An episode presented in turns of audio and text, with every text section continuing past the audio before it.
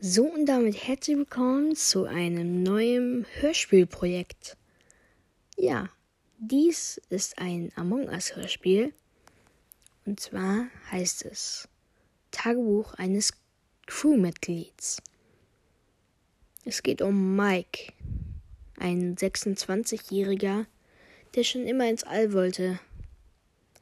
Aber was dort passiert ist, erfährt ihr jetzt.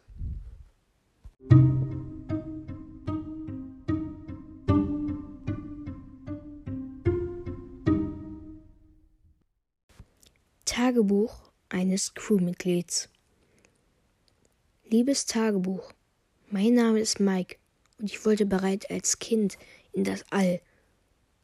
Irgendwann, als ich 26 Jahre alt war, wurde dieser Traum zu einem Albtraum verwandelt.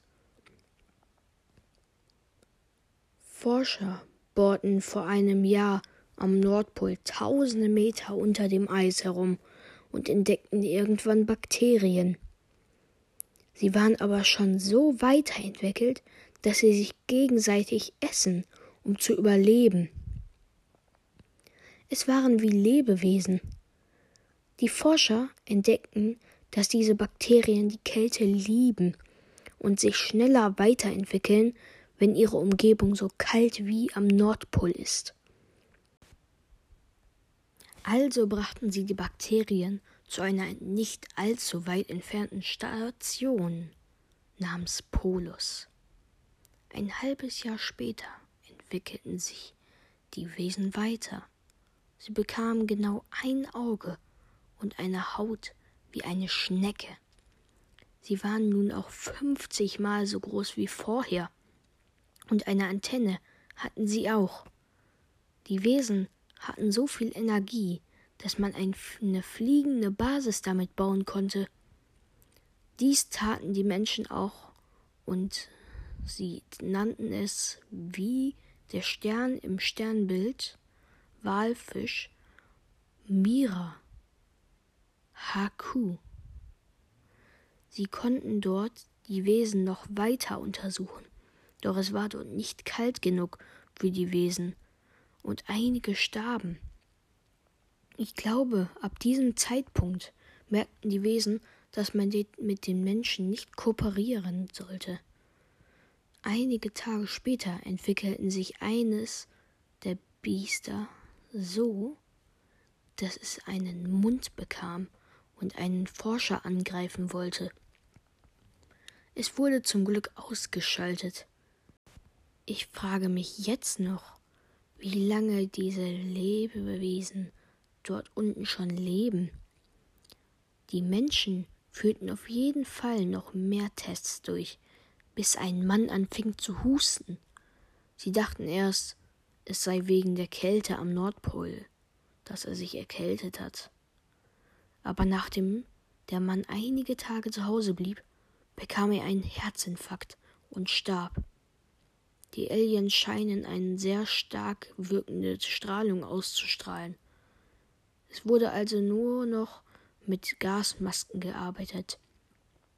Doch ein Mann brachte die Strahlung irgendwann nach Amerika und infizierte einige Leute, die dann darauf starben. Panik war auf der ganzen Welt und der Präsident der Vereinigten Staaten verlangte die Eliminierung dieser Spezies. Doch die Forscher hörten nicht. Niemand wusste auch, wo Polus lag. Der erste Fall. Eines Tages wurde immer noch geforscht, doch es war etwas anders. Die Strahlung war nun so stark, dass die Forscher spezielle Raumanzüge anziehen mussten. Sie erkannten durch die Haube ihre eigenen Gesichter nicht mehr, also bekam jeder seinen eigenen Raumanzug mit seiner eigenen Farbe. Rot, Türkis, Blau, Hellgrün, Dunkelgrün, Gelb, Orange, Pink, Lila, Weiß und Schwarz. Einem der elf geschah etwas Schreckliches. Er wurde von einem seiner Freunde einfach kaltblütig ermordet. Als alle später weiterarbeiten, waren sie nervös.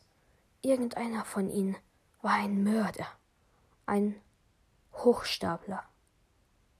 Eines der Aliens war aus seiner Zelle nämlich ausgebrochen und hatte sich seinen, einen von ihnen gekrallt und steuert ihn nun. Er wird alle töten, die er findet, und keine Gnade zeigen. Das Mirahaku wurde auseinandergelegt und ein riesiges Raumschiff wurde daraus gebaut. Man nannte es The Skilled. Unser Planet wurde von diesen Wesen erobert, also müssten wir flüchten. Ich hoffe, dass kein Infizierter unter uns lauert. Dein Mike.